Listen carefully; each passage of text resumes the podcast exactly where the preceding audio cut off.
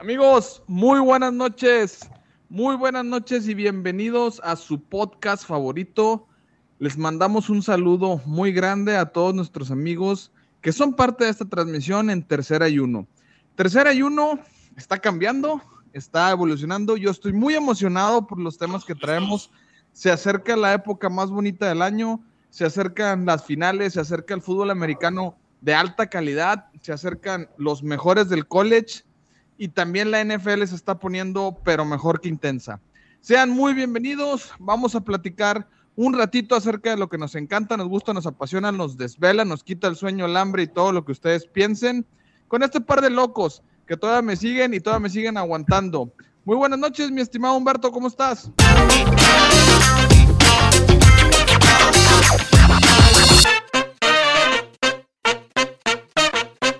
Muy bien, mi rojo. Eh, una semanita más, vamos a darle al, review de este ranking. Eh, semana 11 ya. ya vamos prendiendo ahí las golondrinas, poniendo las golondrinas, ¿verdad? Porque se va acabando la temporada, pero creo que ha sido algo muy grato para todos eh, este proyecto donde pues hemos aprendido bastantito, ¿verdad? De college. Entonces, pues vamos a darle. Yo creo que no es tiempo de prender las golondrinas, es tiempo de prender el carbón, compadre, porque es la mejor época del año, el clima fresco, clima de fútbol americano, clima totalmente para este deporte y estamos en lo mejor de lo mejor. Estamos en la crema, los que ganan en noviembre. ¿Cuándo juegan, mi estimado Víctor? Buenas noches. ¿Qué tal? ¿Qué tal? ¿Cómo andamos, muchachos? Buenas noches. Buenas noches, Humberto. Buenas noches, Rojo. Los que ganan en noviembre juegan en, en enero, compadre. Entonces, se perfila aquí para el que se muestre mejor en estas épocas del año, tiene su boleto asegurado para jugar en la NCAA un bol de trascendencia y en la NFL buscar ser campeón del, del Lombardi. Entonces, estamos entrando en esa época donde todo se define y todo se vuelve más complicado para todos los equipos que tienen que lidiar con lesiones y demás para poder seguir ganando. Sí, señor. Pues vamos a mandar saluditos porque se conectó ahí nuestro amigo Carlos Alberto García desde Colombia y dice que paren la masacre que están haciendo Miami, Ohio.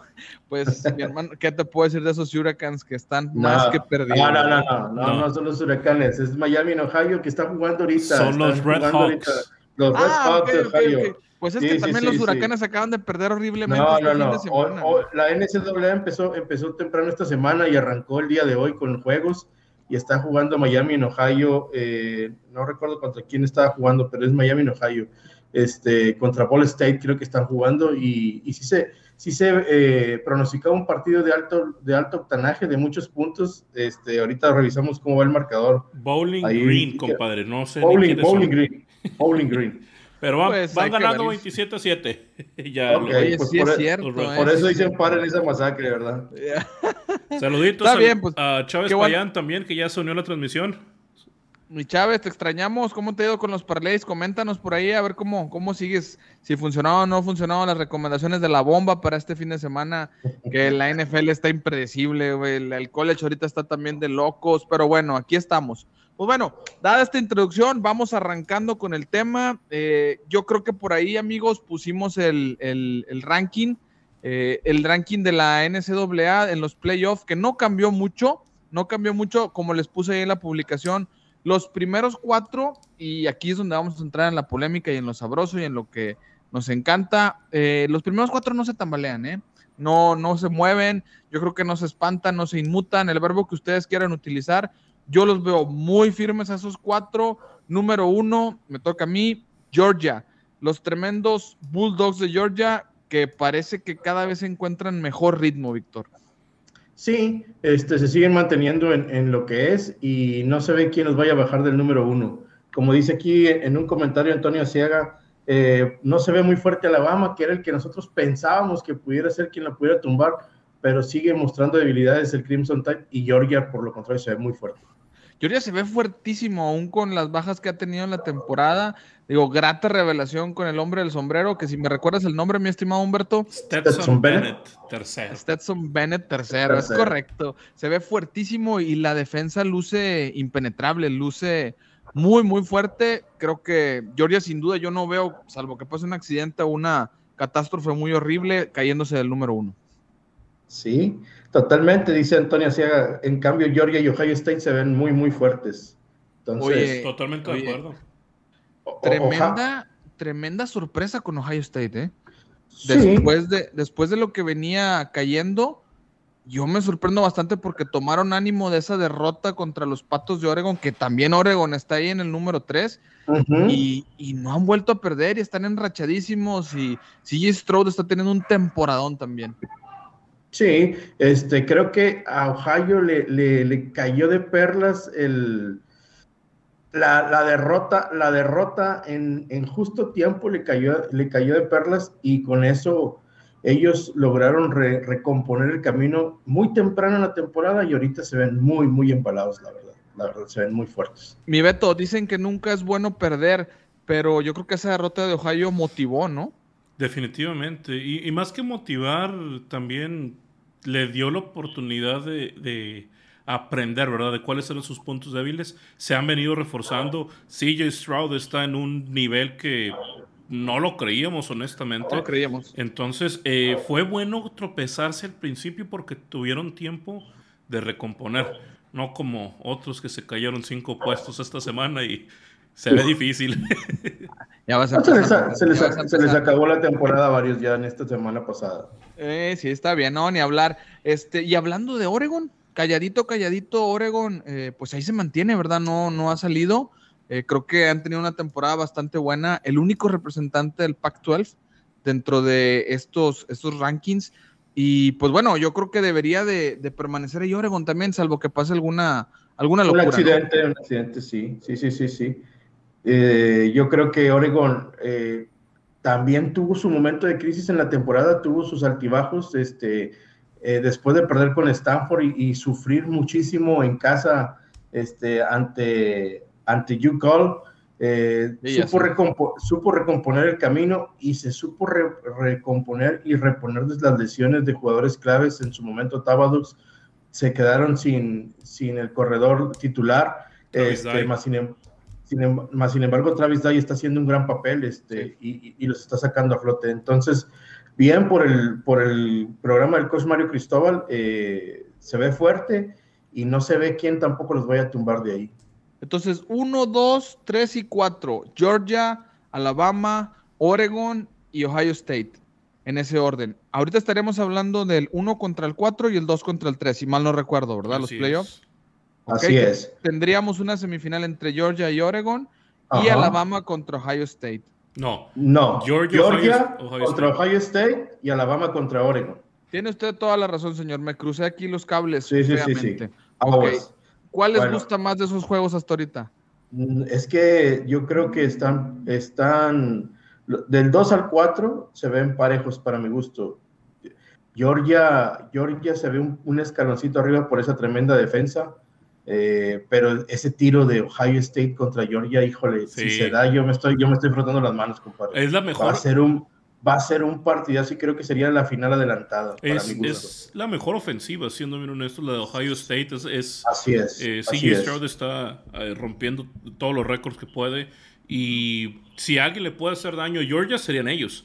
Y el de Alabama, Oregon, es más, es un volado. Sería muy grata sorpresa Ver, ver qué pueda sacar ahí vamos, a leer, vamos a leer unos, saluditos, Rojo. lo que te iba a decir, está, la gente muy activa. Dale, dale, dale. Dice Chávez Payán que él está ahorita en Estados Unidos y aquí solamente puede ir al casino a apostar. Este, pero hay aplicaciones, mi hermano, hay aplicaciones que puedes usar. Pero por otro lado dice que va a ir a ver el de Lobos contra, contra Utah en Albuquerque. Que padre, o sea, estar en un juego de colegial siempre es bueno. Entonces, este, creo que se me hace que mi compañero anda acá por el lado de Nuevo México. Más o menos. Bien, bien, excelente. Va, va, va, a, estar, va a estar muy bien ese juego que, que, te toca verlo. Déjame esta pregunta a mí. Dice Antonio Asiaga. ¿Cuál es su coreback favorito para ser primera selección de la NFL en 2022? Yo creo que la podemos, contestar, la podemos contestar al unísono, ¿no? Sí, pues, o sea, lo hemos venido cantando aquí diciendo que Matt Corral para nosotros Es, es, el, es el prospecto número uno detrás de centro para, para ser trafiado no sé si en, la en el primer pick de primera ronda lo dudo, pero, yo creo. pero yo creo que sí sería el primer coreback a salir en el draft, Matt Corral. Definitivamente. A, mi humilde opinión. Yo también pienso lo mismo, pienso que Matt Corral. Y fíjate aquí lo que nos comenta el mismo Antonio, dice, en el primer pick del draft se va un jugador ofensivo o defensivo. Defensivo, tiene nombre y es Tabdo de los Patos de Oregon. ¡Ah! Eh, sí, tiene sentido. A mí me gusta mucho Aidan Hutchison también, el, el defensive end de Michigan. No se va a ir en, la primera, en el primer pick, pero yo sí creo que se puede entrar los primeros cinco. ¿eh? Pero yo creo que Hutchinson, exacto, se va en el top five y Tabadox, este, yo para mí es segundo tercer pick. Este, por, por delante de él yo creo que está el, liniero defensivo de Georgia que puede ser aspirante al Heisman. Es un verdadero monstruo. Creo que él eh, ha dominado totalmente este, a las líneas ofensivas en el SEC. Por ahí creo que puede ser la primera selección. Ahorita no traigo el nombre, pero, pero ese cuate lo estuve viendo los highlights y sí está en otro nivel. Está, está, está, está muy pesado, está muy fuerte. Saludos a Sergio Segura también que se acaba de unir. Dice, acabo de terminar de jugar en ese doble al reclutamiento de Tulane. Está bien, ah. compadre, tú, tú eres todo un conocedor ahí en, en esas áreas, ¿verdad? Entonces, eh, mm, que no se te el estadio, compadre, nada más. Da, da, da, mira, da, su punto de vista de Bailey, de, de Bailey Zappi de Western Kentucky. Este, lo ha estado mencionando. Eh, Bailey Zappi ahorita está de líder pasador en yardas lanzadas.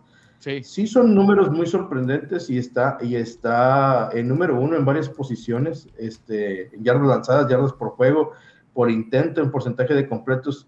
Ha tenido un temporadón, la verdad, es Bailey Zappi, este, eh, reclutado por, por Houston Batips y drafteado hacia, hacia Western Kentucky veamos, creo que Bailey Zappi también va a ser, va a ser visto por muchos ojos de reclutadores de, la NFL ahora que se acerquen el Senior Bowl y, y, los Pro Days, este, puede ser que Zappi pueda, pueda llegar si, si se decide a buscar el profesional. Yo creo que también eh, muy, mucho sentido hace, y luego me pone aquí también otro comentario, dice, si Jordan Davis no es Jaime, debe estar...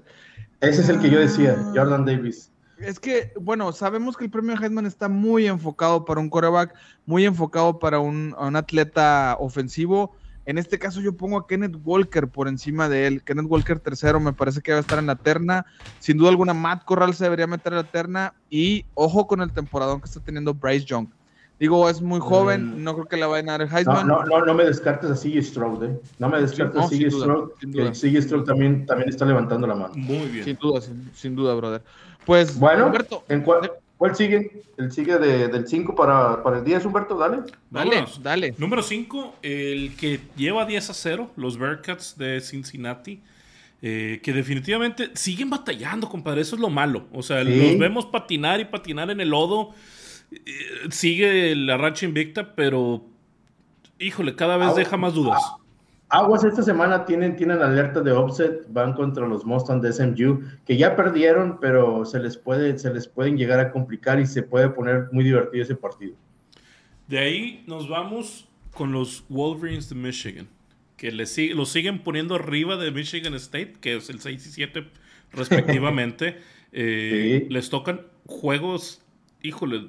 Eh, bueno, a Michigan le toca papita, un flan y Michigan State se va a aventar nada más y nada menos que Ohio State. Ese va a ser un juegazo, definitivamente. Muy, muy pues, interesante. Es la última oportunidad para los Spartans si realmente quieren entrar al playoff, este, tumbar a los Buckeyes. O sea, e, e, es, prácticamente para ellos estarse jugando su semifinal adelantada este sábado. Sí. así es, así es para Peyton, para Peyton Turner, para Kenneth Walker III. Es sí o sí ir a Columbus a ganar el, sábado para poder pensar en playoff. Si pegas, ¿estás yéndote hasta el 4 entonces? Claro, yo creo que, sí, yo creo que sí. Yo creo, que, sí. O sea, si, si pegas, debe, debe de ser considerado como el, como el programa este, del, del, del Big Ten que debe de ir al, playoff. Creo yo. Creo yo que así sería. Concuerdo. Si pegas por cualquier marcador. De acuerdo. Número 8, Notre Dame, que suben una posición, le siguen ayudando ahí al coach Kelly. Ay, bueno, eh, pues digo, una, una temporada mediana, no, no podemos decir nada más. Eh, pero pues eh, sigue, con su, sigue con su récord Pero, aún así está 9-1, compadre. Sí, sí, sí. Aún así está 9-1. O sea, ellos también tuvieron duras crisis a mitad de temporada y parecía que se reventaba el programa y pues ahí, ahí están, ahí están, ahí están, este, con 9-1 buscando llegar a un tazón de esos de, de principios. De medio pelo, de Fíjate, medio pelo, sí. Nos, nos pregunta Antonio Sega que dónde es el juego de, de Es, Spartans. es- es en Ohio es en Ohio, sí, sí, sí. Es en Columbus, sí. es Juegazo, eh, Columbus. partidazo. Alerta de partidazo, ¿eh? Sí. Ese va a ser un juegazo. Se van a En dar el- hasta con la cuchara. En el Horseshoes, algo así es el Así es. nombre ahí de, de la herradura ahí en, en Ohio State. No, Y- bueno, ese estadio se debería de llamar los Dogs ahora o algo así, ¿verdad? Digo, esta temporada no podemos llamarlo de otra manera. No, no le des más vuelo a mi compadre. con el patito, ¿verdad? Lo que El dejamos en patito medio. que le dejaron ahí, sí. Bueno, compadre, dale. síguele. Vámonos con el número 9, Oklahoma State. Los Cowboys que sí son buenos. Eh, aquí realmente les toca una prueba mediana, digamos, contra Texas Tech esta, esta semana. Entonces los vamos a seguir viendo subir. Tiene que seguir mostrando músculo los Cowboys. Tiene que seguir sacando, sacando el juego con, con músculo para que lo sigan considerando en ascenso.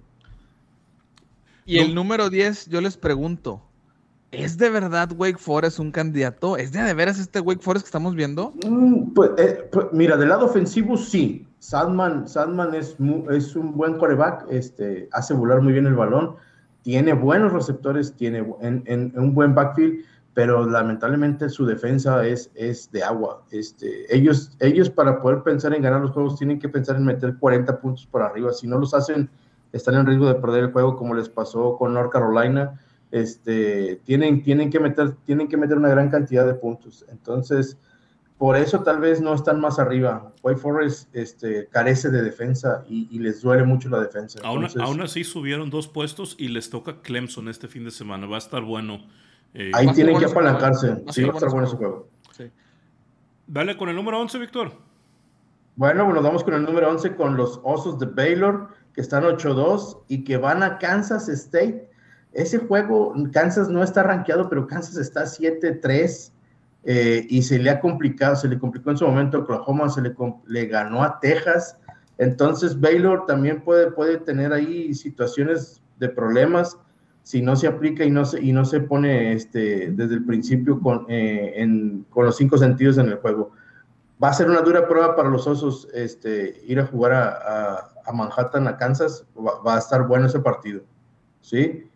Este, y después en el número 12 tenemos a los Rebels de Ole Miss con 8-2. Ese bríncatelo, Este, no quiero saber nada de mis. Bríncatelo. Subieron, subieron los de Ole Miss ganándole a los Aggies de Texas ahí en Bríncatelo, te estoy Este, diciendo, no, no, no me interesa. van fuertes, este, igual tienen problemas de defensa, aunque este fin de semana apretaron y, y su defensa sacó a flote el partido.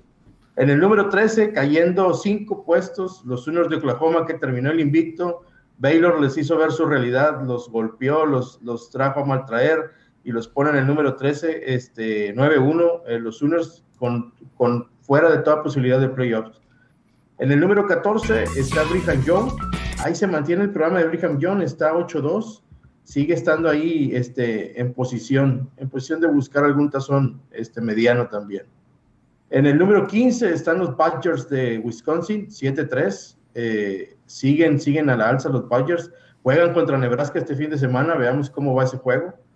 En el número 16 está Texas A&M cayendo cerca de 4 o 5 posiciones. Está en el número 16, 5 posiciones.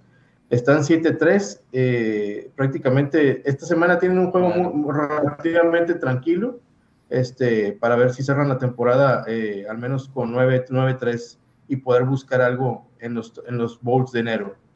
En el número 17 están los, los Hawkeyes de Iowa, eh, 8-2. Creo que ellos después de haber perdido con, con Purdue y luego después de perder también eh, eh, en otra sorpresa, mm, siguen golpeados, siguen en shock, eh, encontraron su real posición. En el número 18, las Panteras Pero, de Pittsburgh. pero, pero ganaron el clásico del marranito. Sí, Sí. Le, ganaron, le, le ganaron a Minnesota, le ganaron a Minnesota. Saludos, Digo, estimado Sergio. Saludos. Buen, buen juego, buen juego. Este, le, le ganaron a Minnesota y, y- y estuvo, estuvo, bueno, la victoria. estuvo sí. divertido ese juego, sí. Y en el número 18 vienen las Panteras de Pittsburgh. Kenny Pickett también es un buen talento que creo que lo vamos a ver en el draft. Si hablamos de Matt Corral, creo que Pickett también va, va a poder ser drafteado. Es un buen coreback. Este, viene bien, este, en una buena temporada las Panteras, levantando la mano por el ACC que, que, que viene de capa caída. Bueno, entre Pittsburgh y, y Wake Forest están sacando, están sacando la casta por el ACC.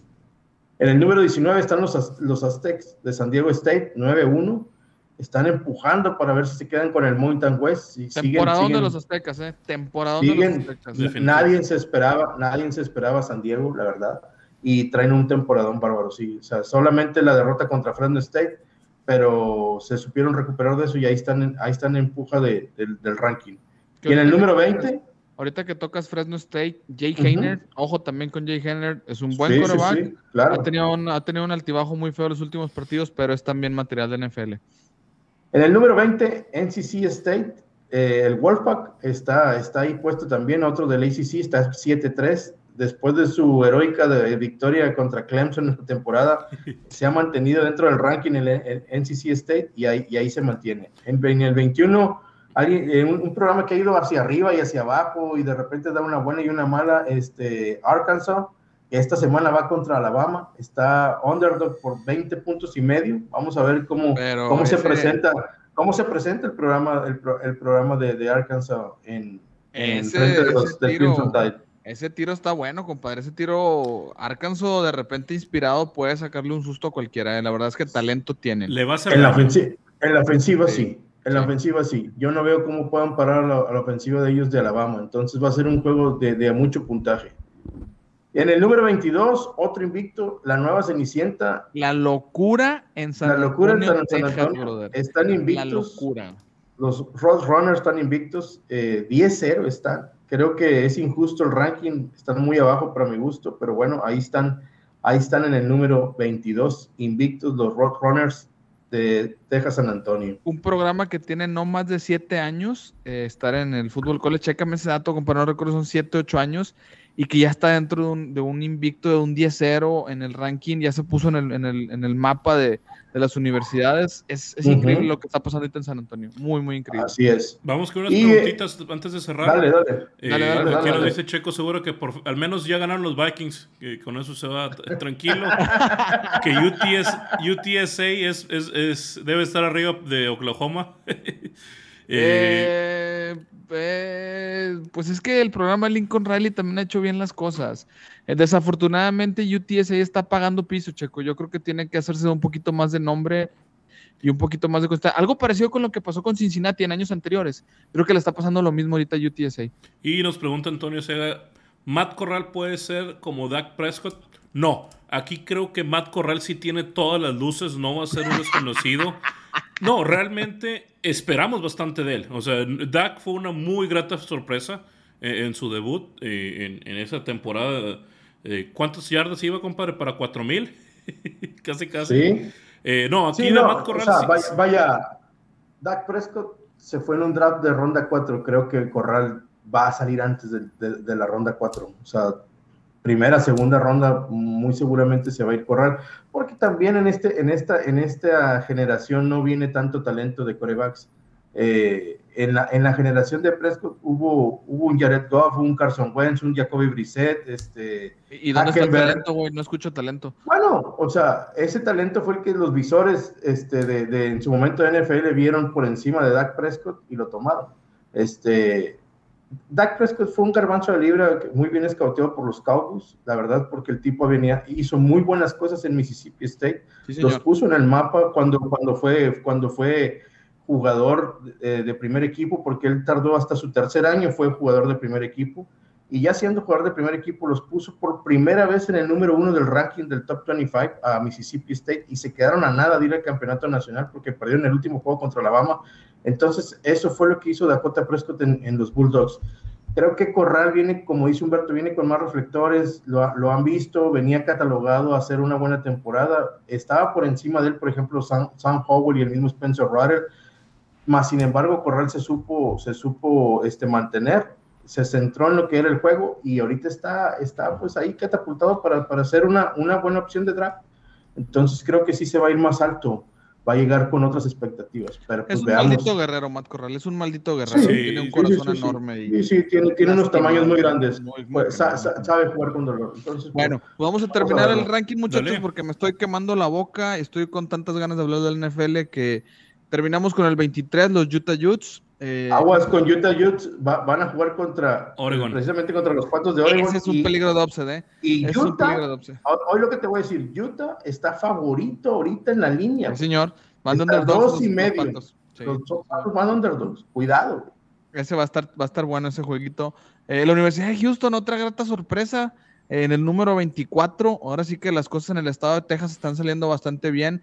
Desafortunadamente no para, no para más al sur, ¿verdad? Pero ahí en el centro de Houston, San Houston. Antonio, eh, está, está Es un, peligroso programa, ese, ¿eh? eh, es un programa también que sabe, sabe hacer volar el balón. Muy divertido ese programa de Houston con su ofensiva. si hablábamos ahorita de Mississippi State, que en mi particular punto de vista, Dak Prescott es lo mejor que ha salido de Mississippi State.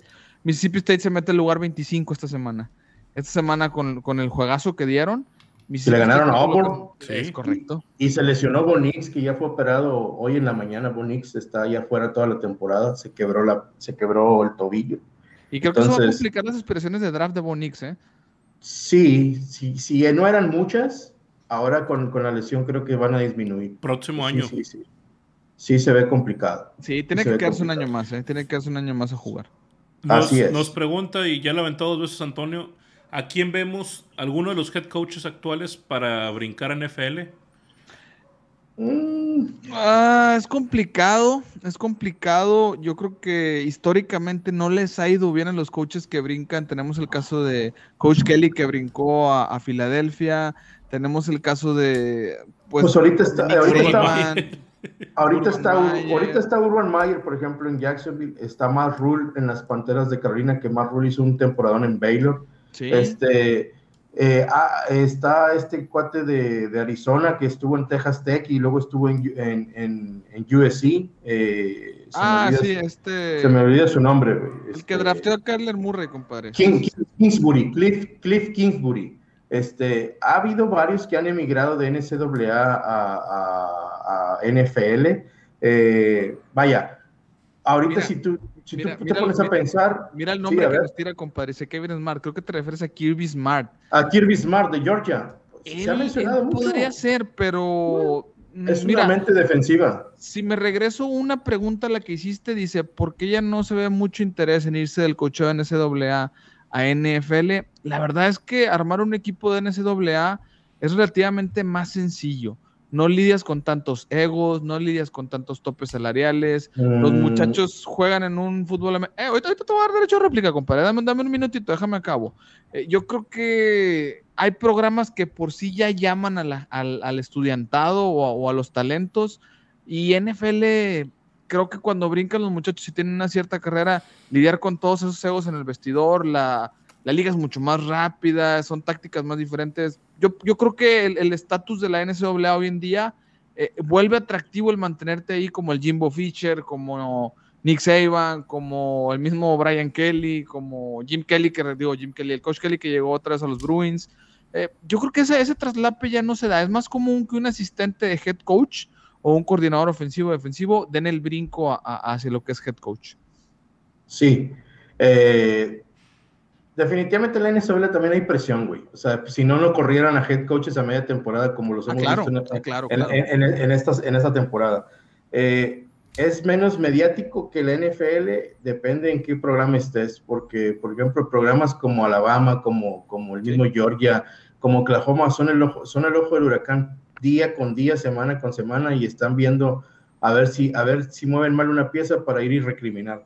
Entonces, también hay presión en el college, pero creo que tipos que ya están bien establecidos, eh, como los que mencionó el Rojo, y podemos mencionar ahí a Lincoln Riley a Mario, a Mario Cristóbal, Cristóbal y puedes, men- y puedes mencionar a, a, a Mullen de Florida. Este, son tipos que ya han ido subiendo de programas más pequeños a, a programas grandes en, en- en conferencias top five, que realmente les va muy bien ahí económicamente. Entonces, creo que para ellos el, el buscar crecer es ahí mismo dentro de la NCAA, pero en programas más fuertes y más grandes. Por ejemplo, hoy en día que USC no tiene, no tiene head coach, se, va, se barajean toda la lista de nombres, se barajea que Cristóbal va a ir a USC, se barajea que el mismo Lane Kiffin puede volver a, re- a regresar a USC, Sí, le están diciendo al, co- al coach O de LSU que, va, que puede ir a, a, USC. USC, O sea, hay programas sexys que mueven, que mueven grandemente a los mismos head coaches y se interesan más por, por ir ahí que por ir a la misma NFL. En su, en su momento lo vimos con Pete Carroll estando en los Patriotas, que se fue a USC, tuvo grandes épocas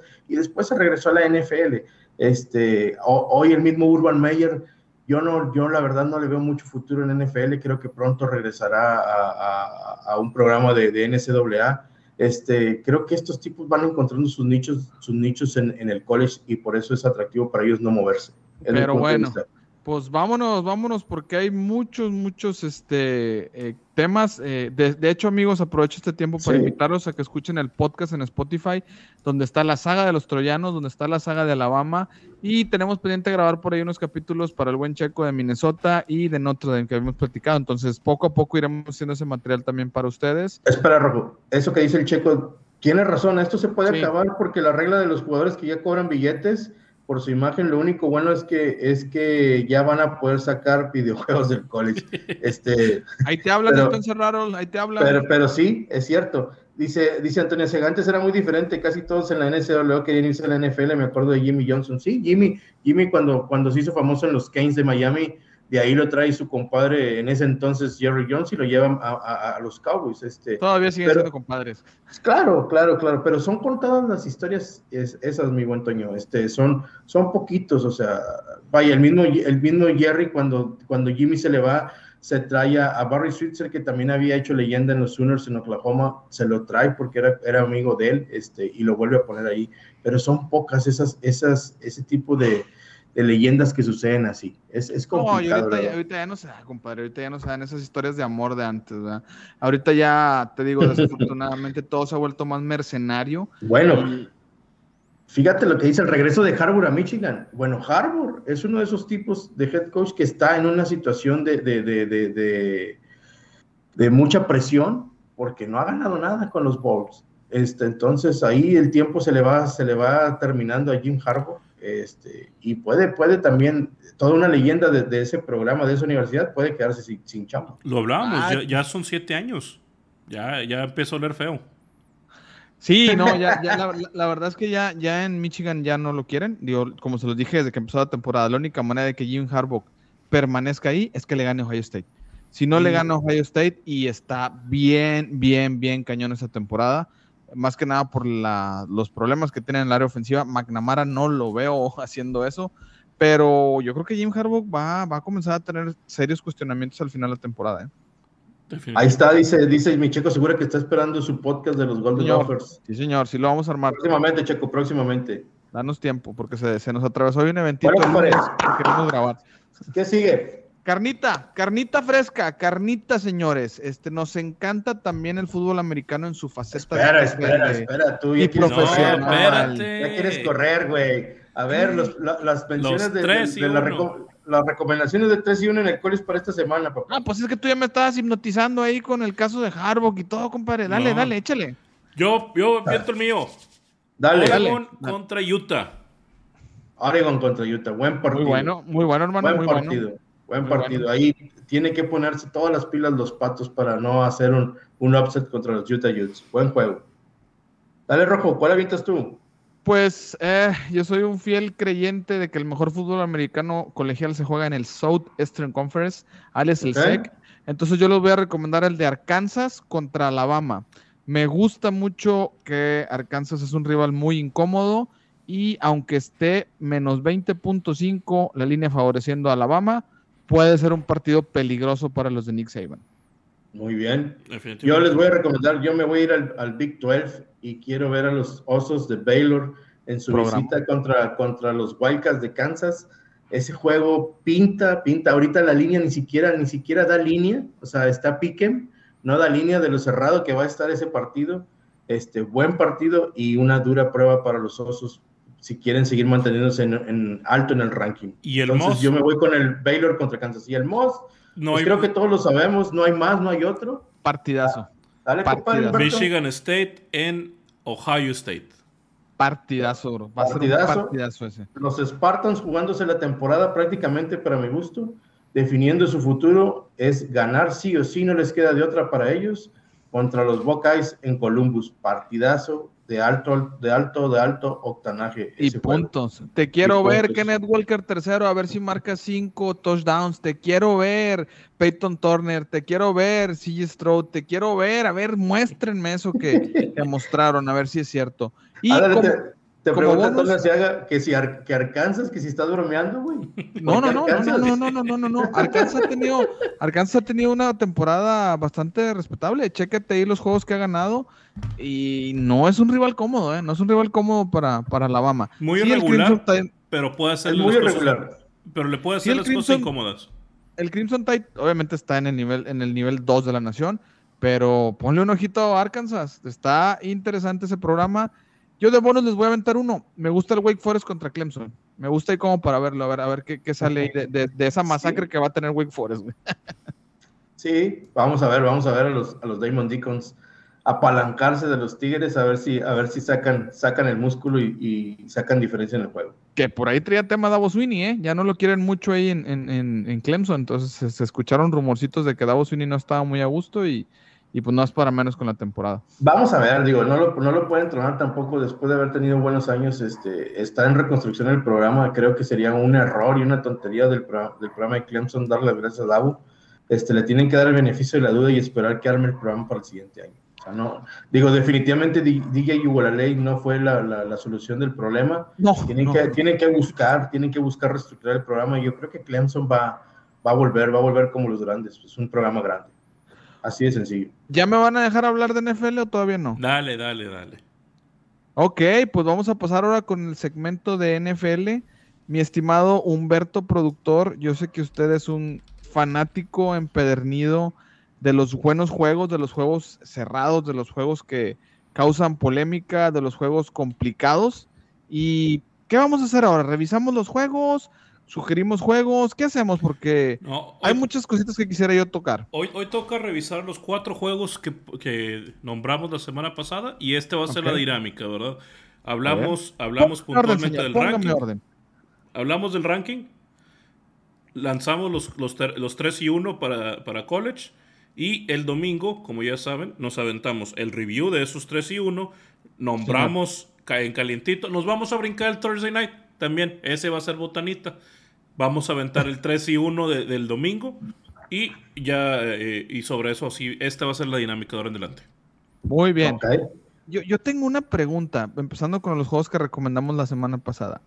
¿Son los jefes de Kansas City reales. Realmente regresó la memoria al equipo de Mahomes, regresó Tyren Hill, regresó Travis Kelsey, o fue solo un espejismo contra unos, eh, ¿cómo decirlo?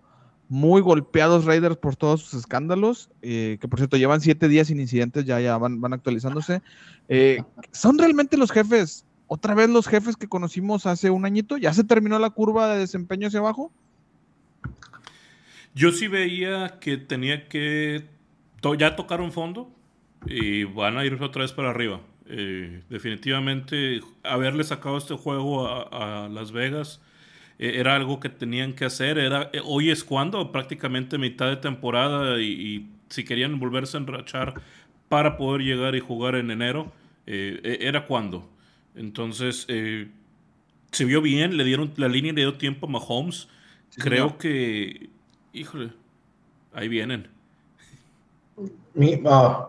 Yo te voy a decir dónde yo veo, yo dónde encuentro el, éxito de Kansas este domingo pasado en Las Vegas. Eh, para mí es el balance. Lograron, lograron correr el balón.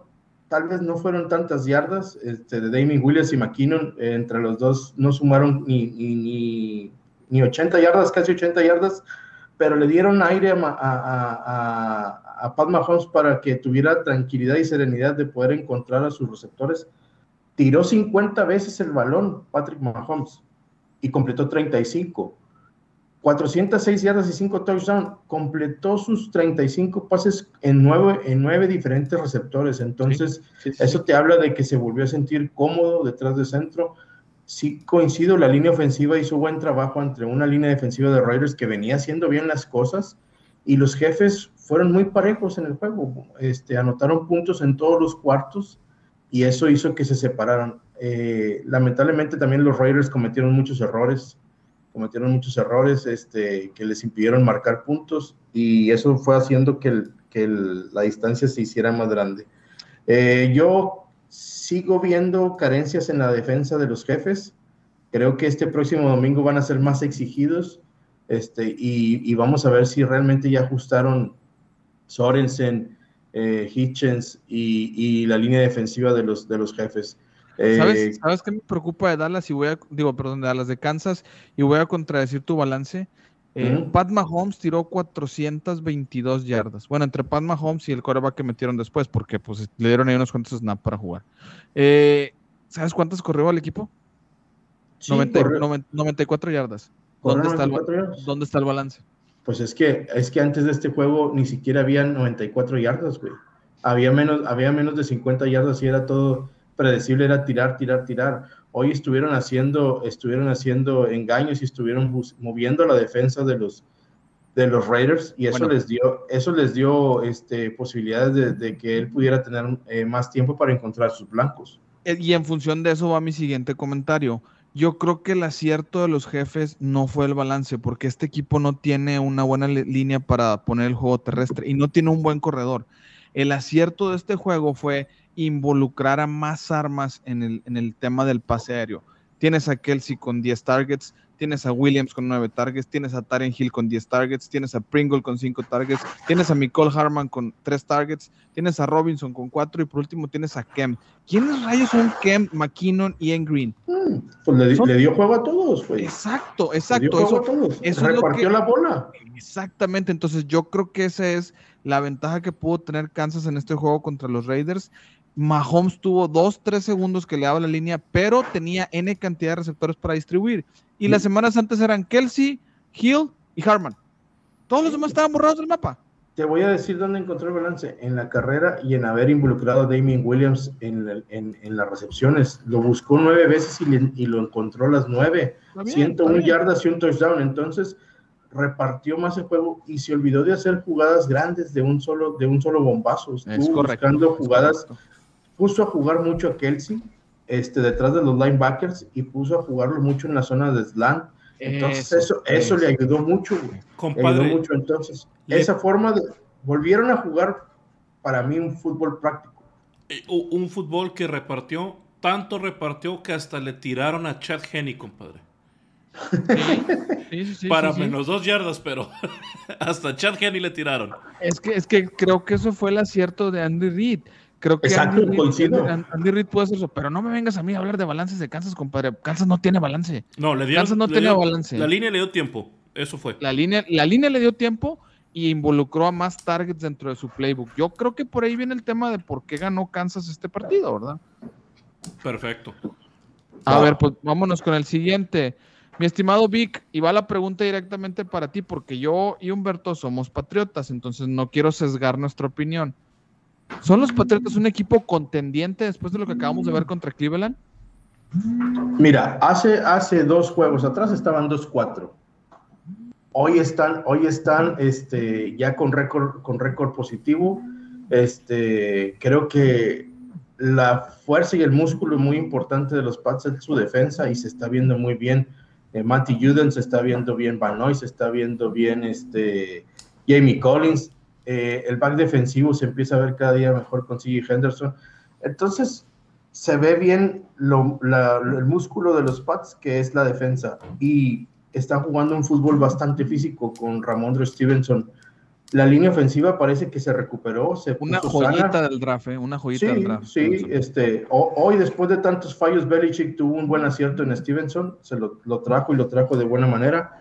Eh, creo, que, creo que los Pats van bien, van bien, este, demostraron fortaleza contra Cleveland, lo hicieron ver hasta cierto punto muy fácil, eh, dominaron totalmente a la, a la, ofensiva de los, de los Browns, que aún y con las bajas que traían Chop y, Hunt, que son su, son su corazón, este, este, lograron contener y, le dieron una, una corretida y una golpiza muy fea a Baker Mayfield. Esa, esa, esa, defensa se está se está comportando como top 5, ya está en el número 3 de, de, de, puntos permitidos, entonces creo que viene bien haciendo las cosas Patriotas y creo que este jueves va a ganar ante Atlanta, este, aunque la NFL se ha vuelto impredecible, pero creo yo que lo van a ganar. Y por ahí, por ahí, júzgame de loco, ¿no? Algo que no se veía, por ahí si los Bills vuelven a encontrarse y, y, seguir siendo los Bills, por ahí los Pats pueden ganar su división. Entonces, Ay, caramba, está muy bold prediction esa, ¿eh? Bueno, eh, yo creo que sí, digo, siguen protegiendo al novato, el novato... Lo está haciendo bien, ¿eh? Poquito a poquito se va viendo mejor. ¿Sabes qué siento yo?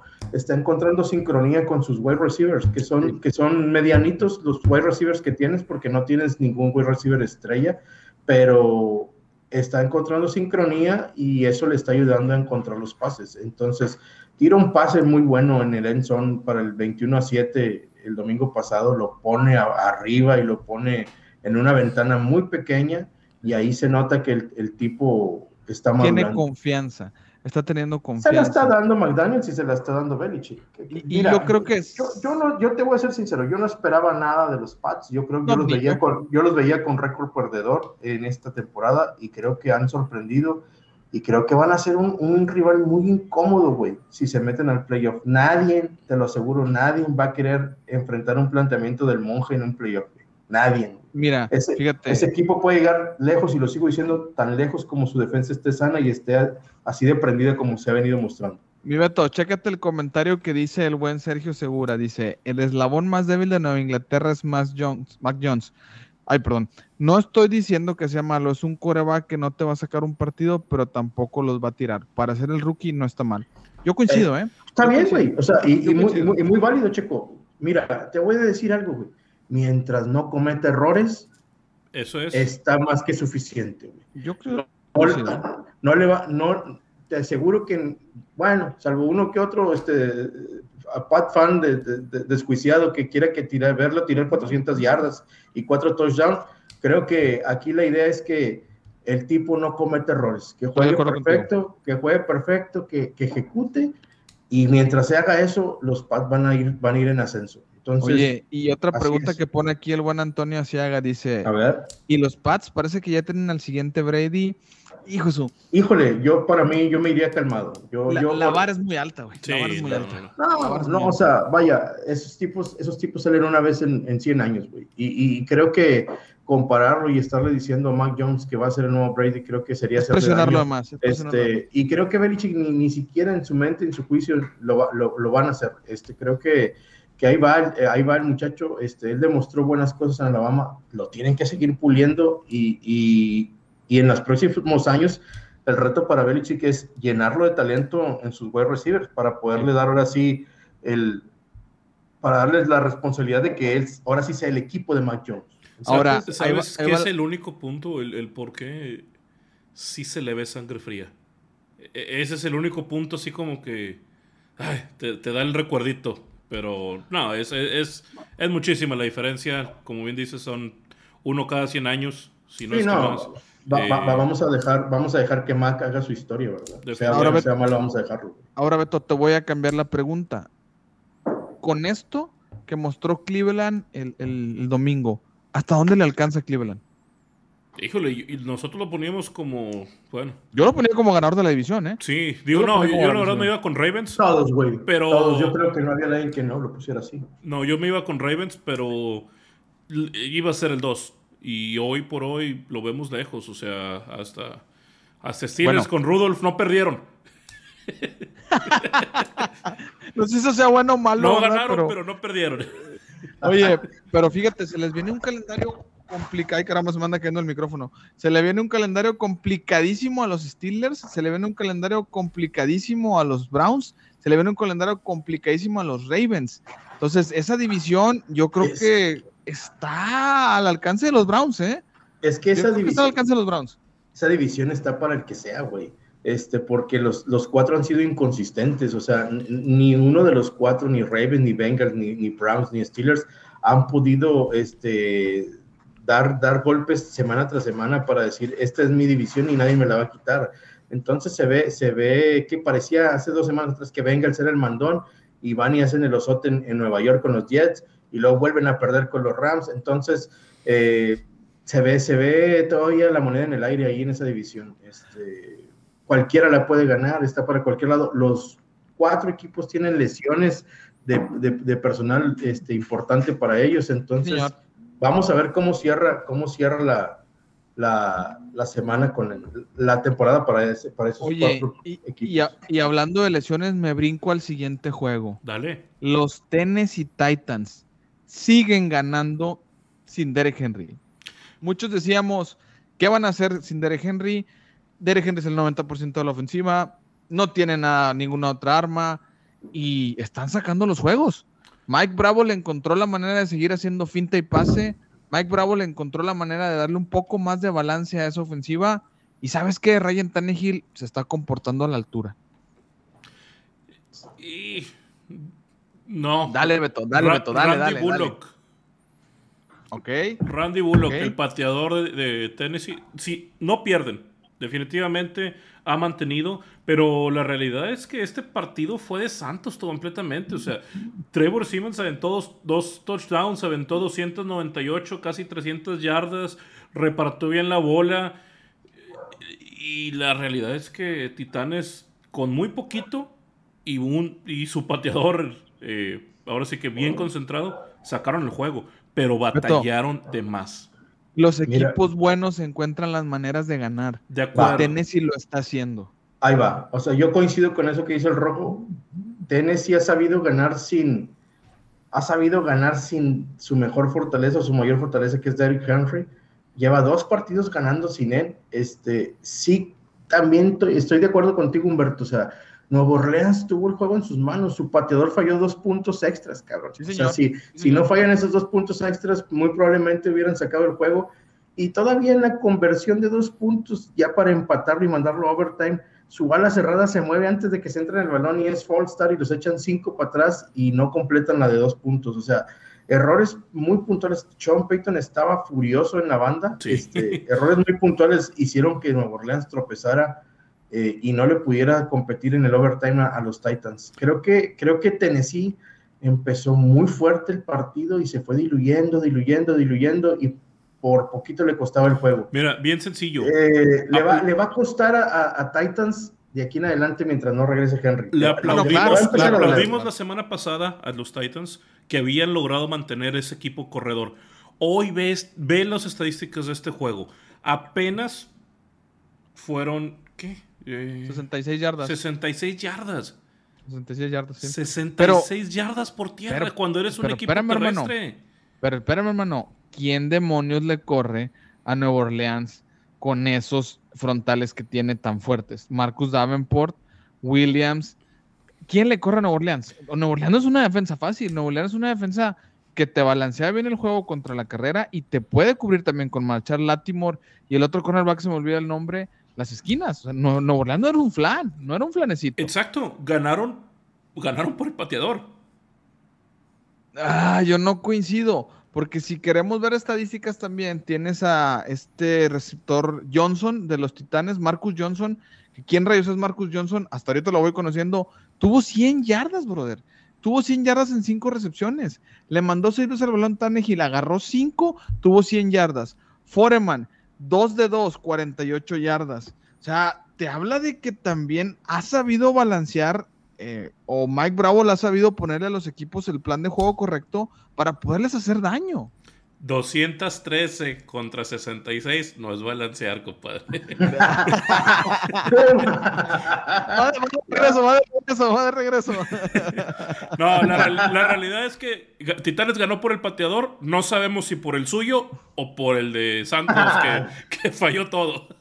¿Seguirán los titanes en, en el número uno o serán los titanes el contendiente número uno en la Eh, americana? He ahí lo que no creo. O sea, sí los vemos batallar. O sea, ya en, en- en el segundo partido, un equipo terrestre que hizo 66 yardas, compadre, no, no va a dar. O sea, van a por lo mejor seguir ganando algunos juegos, se pueden meter a playoffs. No es el candidato número uno ya. Dice Antonio Asiaga, si fuera Peyton, corro el kicker. Totalmente de acuerdo. Sí. Y, también a Legatron, compadre, lo correríamos de los Cowboys. Eh, dice Checo Segura, los Titanes Oilers son históricamente un equipo corredor. Earl Campbell, Eddie George, David Johnson, ¿Sí? ah, en este caso Henry, sin duda alguna. Sí, son un claro. equipo de, de golpeo y físico. Y Mike Bravo, yo, yo ahorita a estas alturas de la temporada consideraría a Mike Bravo dentro de la pelea como el entrenador del año. Me gusta Es muy mucho temprano, es muy temprano. Por eso dije, a, a estas alturas de la temporada, me gusta mucho Mike Bravo y el coacheo que tiene. Tiene que mantener ese nivel. Ese es el gran reto para Bravo ahorita. Adrian Muy Peterson, barata, compadre, muy- ya muy- se le acabó muy el gas. Muy barata para mí. Para mí ¿A quién más? Bravo. ¿A quién más pones? ¿A quién más pones? Ya muy se, barata. ya se le acabó el gas, mira, Adrian Peterson, 21 yardas, compadre. Ya, no, bueno, ya se notaron los 37 años. Es que ah. Adrian Peterson, Adrian Peterson ya trae sus años. ¿eh? Pero, pero, pero ahí Pino iba a ser un, un, corredor uno, o sea, lo, lo, iban a usar de un revulsivo y, y va llegando, o sea, yo creo que tienen que darle un poquito de tiempo. No existe en esta liga otro corredor tan dominante como Derek Henry, no nos hagamos locos. Si esperábamos un Derek Henry, pues no, iba a pasar. Y, y no hay nadie así dominante. La verdad es que el tipo lo que te produce son yardas después del contacto. Eso es lo que vale mucho la pena. Todavía sigue como 600 yardas arriba del que le persigue en, en, el yardas totales, pero muchas de esas yardas la ganaba después del contacto, es decir, arrastraba a los rivales. En el primer golpe no lo detenían y seguía corriendo N cantidad de yardas. Eso es lo increíble de Henry. Es, la fuerza de, es la fuerza de los Titans. Yo, yo lo digo, yo, yo lo dije en su momento cuando se lesionó con Derek Henry son un equipo candidato al Super Bowl. Sin Derek Henry son un equipo que está en la pelea, que está en la contienda. No los veo yo hacer eh, esto mismo durante muchas semanas. No hay material para hacerlo y, lamentablemente el juego por aire de los Titans no es el mejor que tienen. Entonces vamos a ver hasta dónde les da para eso. Dice, Antonio Sega, ¿cuándo va a volver eh, Nick Chubb? Eh, creo que todavía estaba con, los síntomas del COVID. No, no lo habían dado de alta todavía. No sabemos si ya para este domingo esté para jugar este, con los Browns. todavía, todavía ya andaba con algo de síntomas. No, no, le habían dado el alta. Y dice Sergio Segura, a Adrian Peterson se le perdona lo que sea. Totalmente. A él ya lo esperan en George Hallas Drive en Canton, Ohio. Sí, totalmente. Pero él solo se mete el pie. Son otros ocho años. ¿Qué necesidad? Ya llevaba dos. Ah, a lo mejor quiere agarrar un poquito más de billetes, compadre, ya, ya de los últimos, de los últimos años. Te gana la adrenalina, mi hermano. Te gana la adrenalina. Vámonos con el último juego, ¿les parece? El, el, duelo de los regresos. Eh, el, duelo de, por un lado, el regreso de la diva, porque sí me trae muy enojado lo que hizo Aaron Rodgers.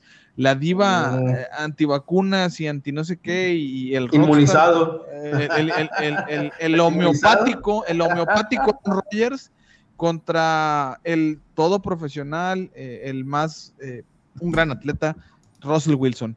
Seattle contra Green Bay, un juego que pues estuvo medio malito, ¿eh? no hubo mucho que ver en ese juego. Digo, sí, Aaron Rodgers tiene el talento que no tiene Jordan Love y que no tienen otros 31 corebacks en la NFL. Para mí es un coreback muy bueno entre los primeros tres de, esta liga. Y Green Bay la pasó, pues, tranquilo. Yo no vi que, hubiera gran resistencia de, de Seattle. ¿eh? Sí hubo resistencia, pero fue, un juego muy, muy cerrado. Eh, por ahí termina cayendo los dos touchdowns por parte de AJ Dillon, que apenas se va con 66 yardas, fíjate, las mismas que, hablábamos ahorita. Eh, fue circunstancial, creo que fue un, juego muy defensivo, nos tocó verlo. Eh, no veías por dónde se iba a abrir y, fueron, digamos que, dos jugadas donde ya de plano se llegó a la línea de fondo y, pues, se anotó, ¿verdad? Pero no estaba muy, muy cerrado. El juego iba 3-0 al tercer cuarto. 3-0 al tercer cuarto. Y en el cuarto cuarto caen las dos anotaciones de Dylan, totalmente de acuerdo. Pero, o sea, parecía un partido de pretemporada, bro. Yo no vi que, se esperaran al máximo. Muy tranquilito Rogers, muy tranquilito Wilson. Eh, Wilson, de hecho, comete dos intercepciones. No, mm, yo lo siento más que tranquilos fuera de ritmo, güey más a Wilson todavía, más a Wilson todavía. pues va regresando una lesión en la mano. Pues bueno, o sea, se vio muy, muy, muy, muy este, fuera de ritmo, desencanchado. Eh, batalló mucho para encontrar a Lockett y a Metcalf. Este, el ataque terrestre no les jaló. Eh, creo que ahí va, va, va, a seguir batallando Seattle. Eh, y los Packers no, no, no, no se, no se lograron tampoco meter nunca el juego. Y, y ahora estaba leyendo yo que Aaron Jones va a estar fuera de la, siguiente semana porque creo que también trae síntomas del COVID. Eh, eh, se vuelve ahí medio complicado eh, para los Packers. Este, lo, único bueno para ellos es que sacaron el juego y lo ganaron porque venían, venían de perder en, Arrowhead. Entonces los vuelve a meter ahí al, camino de la, victoria, pero, pero yo esperaba más del juego y fue un juego bastante, bastante mediano, bastante, bastante corto. ¿Es Green Bay el candidato número uno de la nacional? Mm, no lo sé, no lo sé. Yo creo que le, tengo que dar el beneficio de la duda a los Cardinals. Ahora que regrese Kyler Murray, hay que verlos, hay que ver cómo regresa Murray también.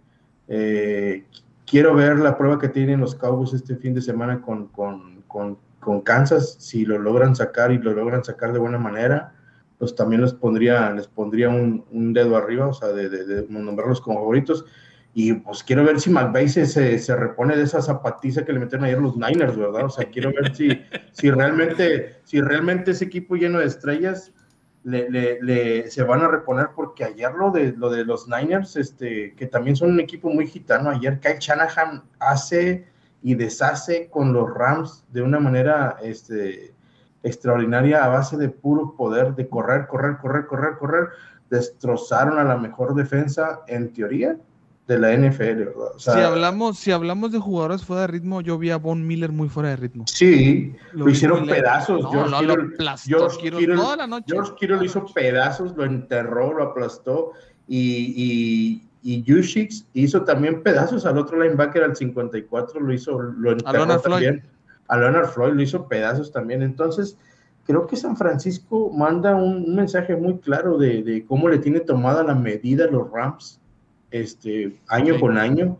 Y Kyle Shanahan demuestra y desnuda las, las, las deficiencias en el coach de McVay. Entonces. Pero, pero, este... espérame, espérame, espérame, te me brincaste de juego, compadre. La pregunta original era si los empacadores son ahorita el candidato número uno de la nacional. Yo creo que no. No. No. O sea, para mí en la nacional hay varios gallos. Este, bueno, uno son, vámonos por los Packers. Vamos por partes. Los Packers es uno y es fuerte.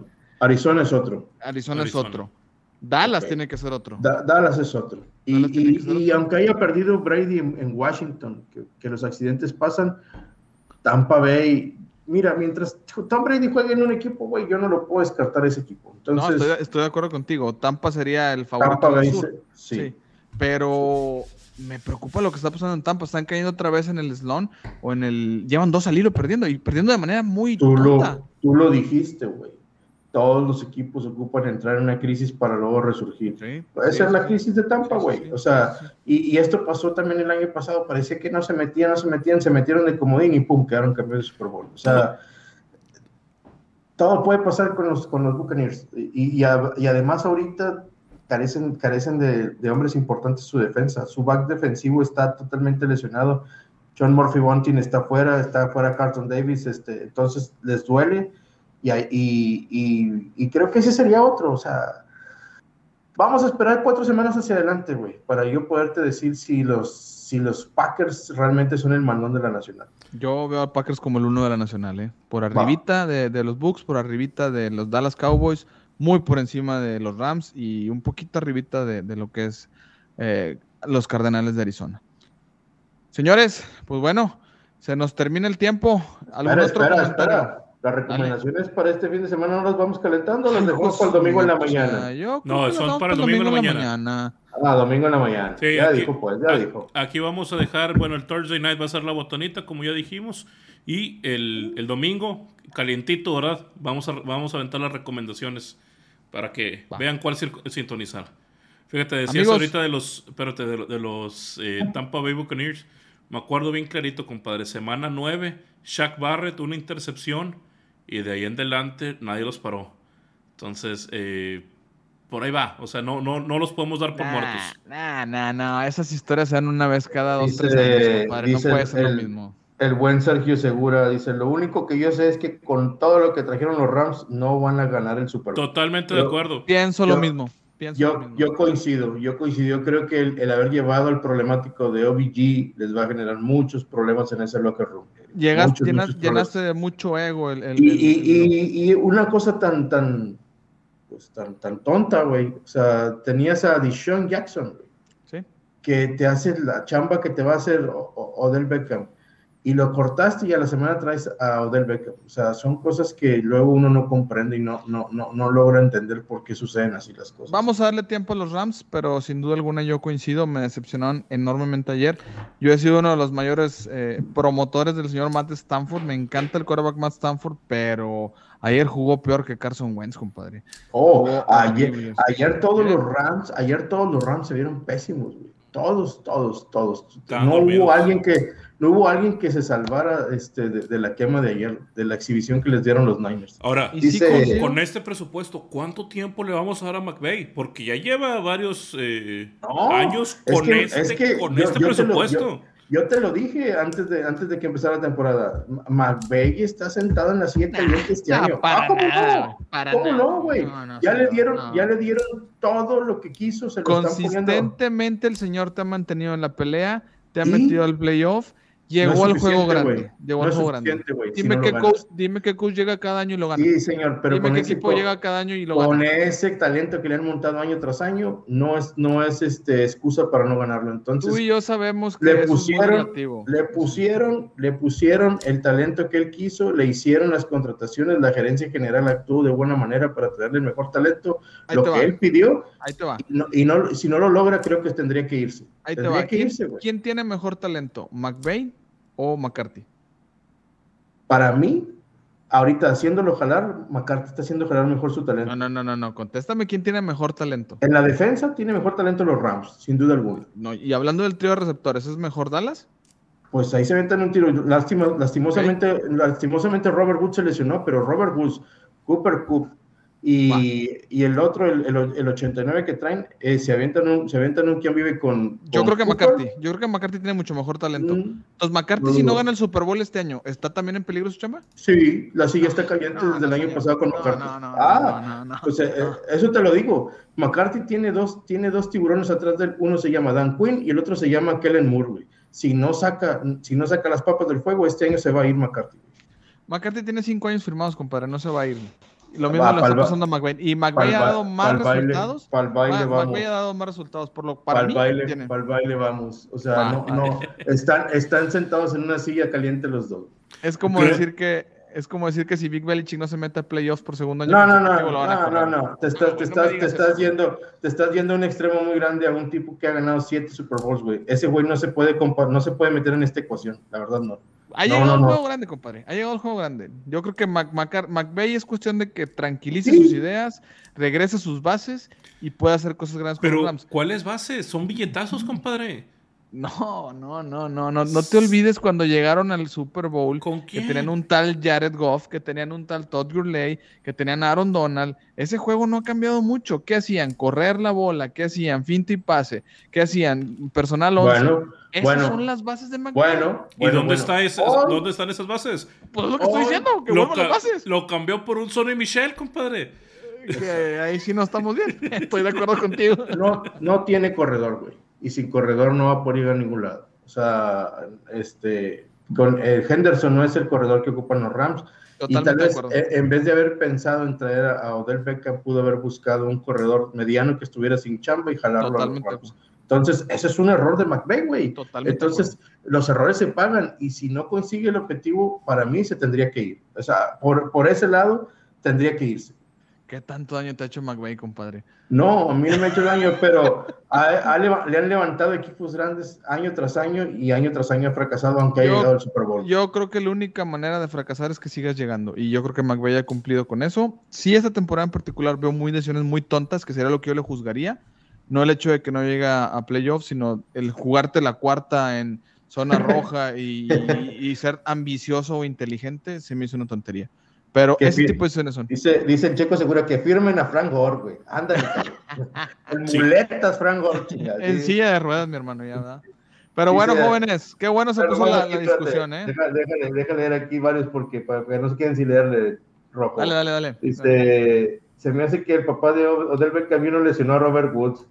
dice, dice el Checo Segura. Sin duda. Levion. Levion Bell, Levion Bell va a los Rams para rematar, imagínate. Le'Veon Bell lo Oh, cortaron hoy los, los Ravens, lo cortaron hoy los Ravens. oh, imagínate ese desmadre en ese locker room No, con, no. con Va- Bell. eh, Eso va a ser una, una banda de, de rap americano, ¿no? No va a ser Dice, un dice Antonio Sega, McCarthy, muy de acuerdo, fuera McCarthy. McCarthy payaso, no me gusta Queen, Moore tiene más posibilidades buenas en, en gustos. Dice, aunque Kellen Moore me recuerda al Cerillo Garrett. Creo que no, Antonio, después nos aventamos un round de eso, pero creo que Kellen Moore está demostrando más ingenio como coordinador ofensivo. Pero bueno, nos da para otro programa. Nos da para un programa. Este, ¿Dónde está Frank Gore? Lo acaba de decir el rojo, lo acaban de cortar los Ravens. No, no, no, es- no, no, no, es no. Le'Veon Bell. Le'Veon Bell. Ah, a Le'Veon Bell. Ah, Frank Gore Frank Gore, Frank Gore no tiene equipo, güey. Sí, no Frank Gore es agente libre. Es agente libre. Que no Pero estaría bueno. malo ahí un Le'Veon Bell. Imagínate, güey. Mira, siempre, siempre decimos que ya no tiene dinero, güey, y de alguna forma lo consiguen. No, el dinero no es el problema, compadre. Los egos, los egos que manejarás en ese vestidor. Dice, dice el Chávez Payán, los Rams, por favor, llévense a Fangio ya de una vez.